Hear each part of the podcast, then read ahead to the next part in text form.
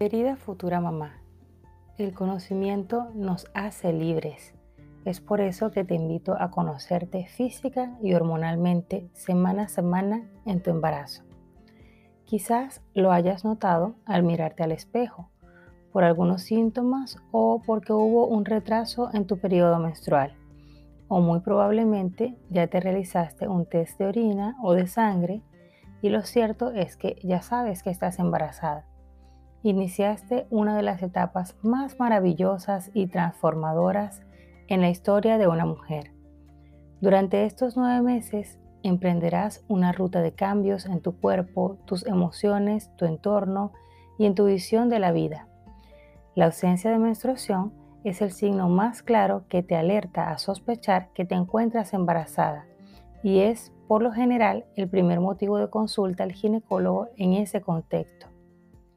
Y como cada mujer es única y distinta, los primeros síntomas del embarazo pueden variar de una mujer a otra, pero existen molestias comunes que sugieren a ciertos cambios. Estas son inapetencia, náuseas, mareos, vómitos, estreñimiento, aumento de la frecuencia de orinar, hinchazón, sensibilidad en las mamas y aumento del tamaño de las mamas. También puedes sentirte un poco somnolienta, con mucho cansancio y empiezas a tener cierta sensación peculiar por la percepción de algunos olores y sabores. Ah, y algo muy importante, tu humor y carácter también sufren cambios. Todos y cada uno de estos signos y síntomas te activan el botón del llamado de atención y te hacen sin duda buscar ayuda de un profesional de la ginecología y obstetricia para confirmar esta sospecha. Durante esta primera visita a tu médico, muy probablemente te realizará una serie de consultas, te preguntará por la fecha de tu última regla para calcular la fecha posible de parto y llevará a cabo un examen físico para la evaluación de tu estado de salud. Asimismo, te practicará un ultrasonido o ecografía para confirmar el diagnóstico del embarazo. En este estudio se podrá determinar cuántas semanas de embarazo tienes en base a medidas como la longitud cráneo-caudal, que es la longitud de la cabecita a la cola del embrión, si estás en el primer trimestre de gestación o también mediante la biometría fetal, que no es más que la medición de algunas estructuras del feto como la circunferencia de su cabeza, la circunferencia del abdomen y la longitud del fémur. Esto es para esclarecer de manera más exacta la edad gestacional. Si te encuentras en el segundo trimestre de en adelante, en esta primera visita es muy importante que le consultes sobre tus dudas y le transmitas tus preocupaciones que de seguro encontrarás la asistencia necesaria. De ahí en adelante empieza un camino lleno de emociones y de cosas que hacer por ti y por tu bebé.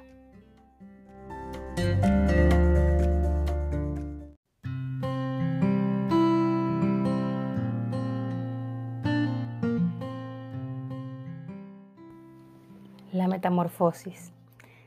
El embarazo es un estado en el que la fisiología femenina experimenta una transformación tanto en la forma como en función.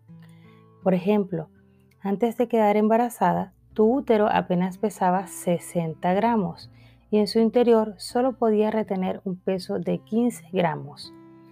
Al finalizar el embarazo se habrá multiplicado por 20 y almacenará en su interior a tu bebé la placenta, el líquido amniótico, que en su conjunto son 6 kilos aproximadamente. Uf, qué impresionante y maravillosa es la naturaleza, ¿no te parece? Estos cambios van ocurriendo diariamente con una meta clara y bien definida, como lo es crear una nueva persona. Disfruta esta etapa al máximo, puesto que es un estado exclusivo y conocer todos y cada uno de los cambios que adviertes te permitirá llevar esta experiencia de una manera tranquila y placentera. Traer un bebé es uno de los mayores obsequios que la naturaleza te puede dar. En este capítulo conocerás de los cambios que se van dando semana a semana. Lo he titulado El inicio del todo. El embarazo como proceso en sí es intenso, profundo y complejo. Empieza cuando tú y tu pareja tienen relaciones sexuales. En las primeras dos semanas ya el óvulo es fecundado por el espermatozoide y a partir de ahí avanza el primer trimestre. Como producto de esa unión se forma el cigoto. Esta es una célula única. Recibe el material genético de ti y de tu pareja. Las cadenas de ADN presentes en el óvulo y el espermatozoide de ambos progenitores se fusionan generando un nuevo ADN, es decir, genes con una secuencia diferente a la de los antecesores. Por esto, aunque un individuo tenga similitudes físicas con sus padres, también tendrá características de sí mismo que lo harán singular biológica y psicológicamente hablando. De cigoto se transforma a mórula y se traslada hacia el útero. Una vez acá en el útero, se produce la división celular, en donde se transforma a blastocito. Desarrollándose a una velocidad vertiginosa, este cúmulo de células crea ahora un embrión el cual a la tercera y cuarta semana inicia su periodo de organogénesis. Esta es la etapa en donde se forman sus principales órganos, como el cerebro, el corazón, los riñones y los ojos. Aquí, el embrión tiene la apariencia de un renacuajo. Y a finales de la cuarta semana, ya escucharás los latidos cardíacos a través de la ecografía transvaginal en esta fase aparecen en el embrión los eh, esbozos de sus extremidades. Es de suma importancia la suplementación vitamínica con ácido fólico, ya que es un periodo en el que va a necesitar este tipo de vitamina del grupo B. Es imprescindible para que las células de nuestro cuerpo produzcan otras células sanas. En el embarazo juega un papel relevante en la prevención de aparición de defectos del tubo neural o defectos del sistema nervioso central. Así que ya sabes que es importante que consumas ácido fólico en el primer trimestre del embarazo y así estarás evitando defectos comunes del sistema nervioso central como la anencefalia o la espina bífida. Consumir alrededor de 1 a 5 miligramos de ácido fólico diario es un aporte adecuado en esta etapa también puedes obtenerlos de alimentos como eh, las verduras de hojas verdes, las legumbres y los cereales. Entre la quinta y sexta semana aparecen en la madre algunos bultos eh, en las mamas, como los tubérculos de Montgomery o las glándulas areolares.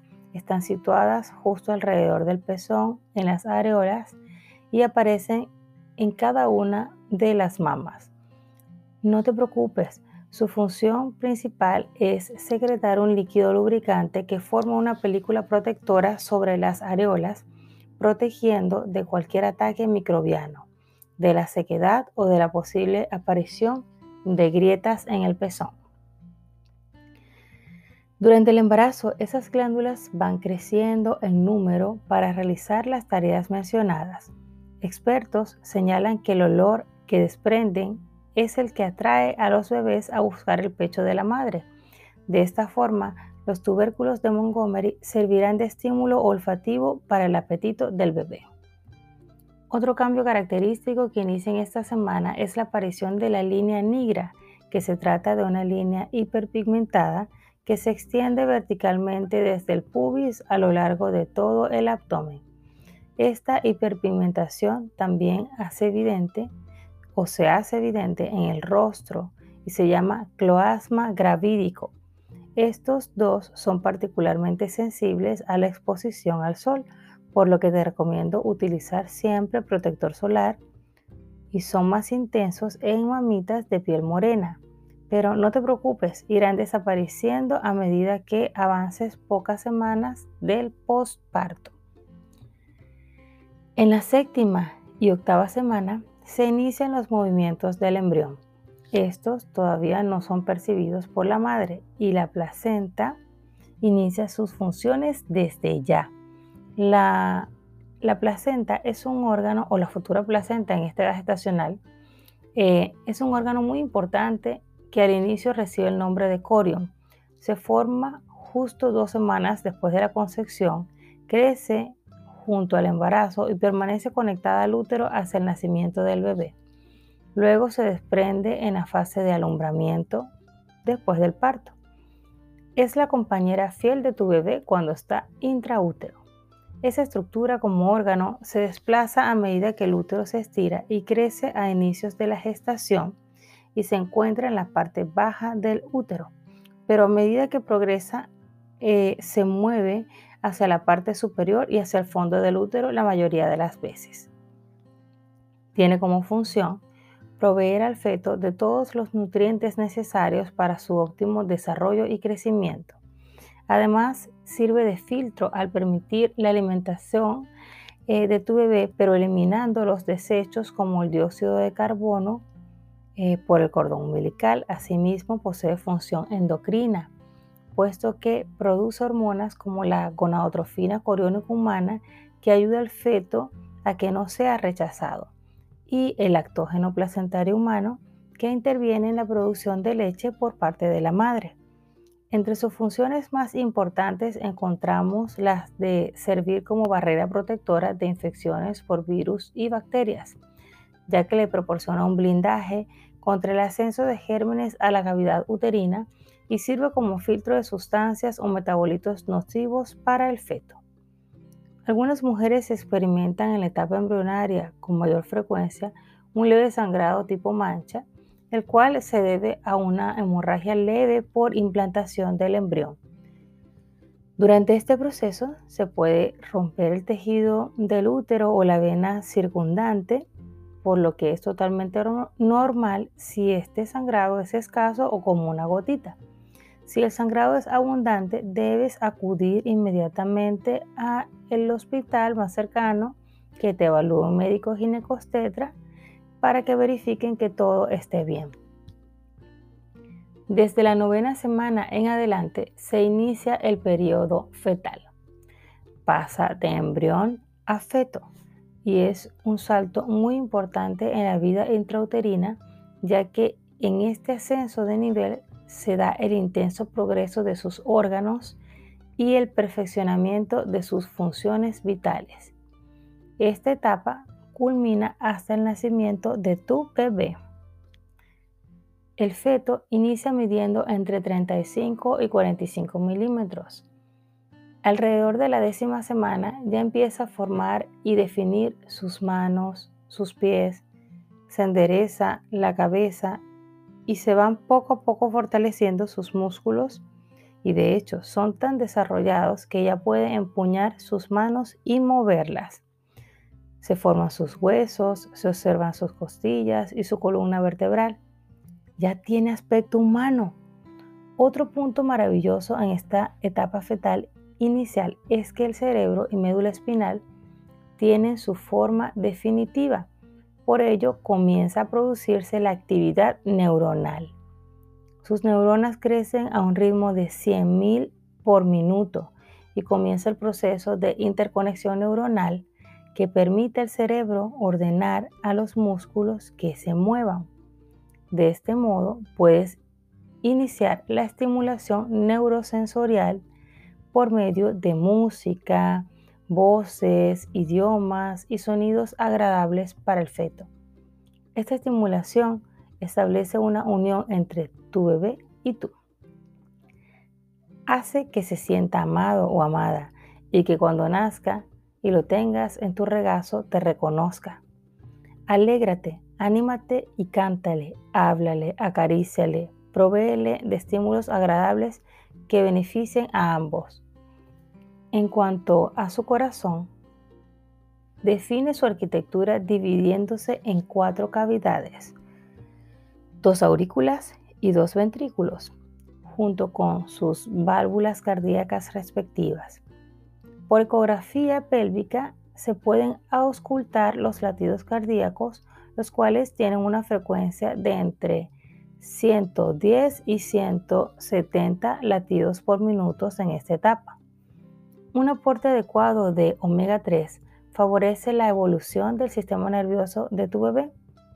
Este se encuentra presente en cantidades adecuadas en alimentos como pescados, eh, específicamente salmón, sardina, anchoas, y también existen alimentos no marinos como los huevos y las nueces. Puedes presentar a partir de la onceava semana síntomas como estreñimiento, para reducirlo, privilegia el consumo de frutas, verduras, yogur, fibra, así como el consumo de jugo de naranja y te invito a realizar caminatas matutinas que ayudarán a mejorar el tránsito intestinal. Entre la onceava y doceava semana, el feto es capaz de percibir sensibilidad en su superficie corporal. Es más intensa en las palmas de las manos, las plantas de los pies, los genitales y la cabeza. A finales de la doceava semana, tu personita favorita ya mide 6 a 8 centímetros y pesa alrededor de 40 gramos.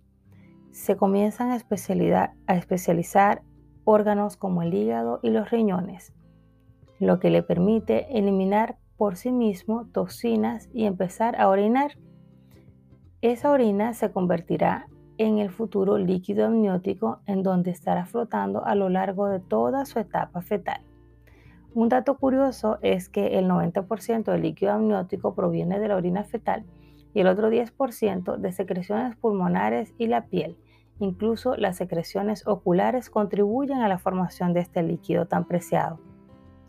A esta semana se da la diferenciación de sus genitales externos e internos según el sexo genético y puedes eh, en algunos casos identificar si es niño o niña. A la decimotercera semana, tu útero ya sobrepasa el pubis y tu bebé mide 10 centímetros con un peso de 50 gramos aproximadamente.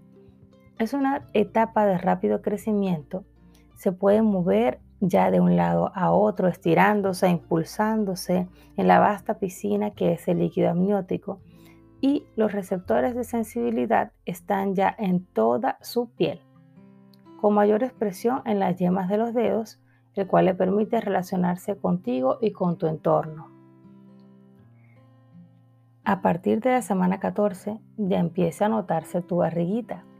Puede que sientas molestias en el abdomen, esto es debido al crecimiento del útero y el estiramiento de sus ligamentos o medios de fijación. A la pelvis. Se oscurecen tus pezones, van disminuyendo de a poco a poco las náuseas y vómitos que tenías al principio, pero se incrementa la salivación y el estreñimiento. También aumenta la frecuencia de orinar aún más. En este punto, te recomiendo que orines cuantas veces sean necesarias puesto que no es recomendable retener la orina por mucho tiempo en el tracto urinario.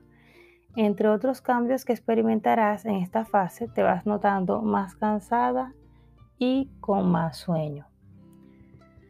Tu apetito empezará a aumentar. Es obvio, tu cuerpo requiere una mayor demanda de nutrientes. Si mantienes una dieta equilibrada, no tendrás ningún problema.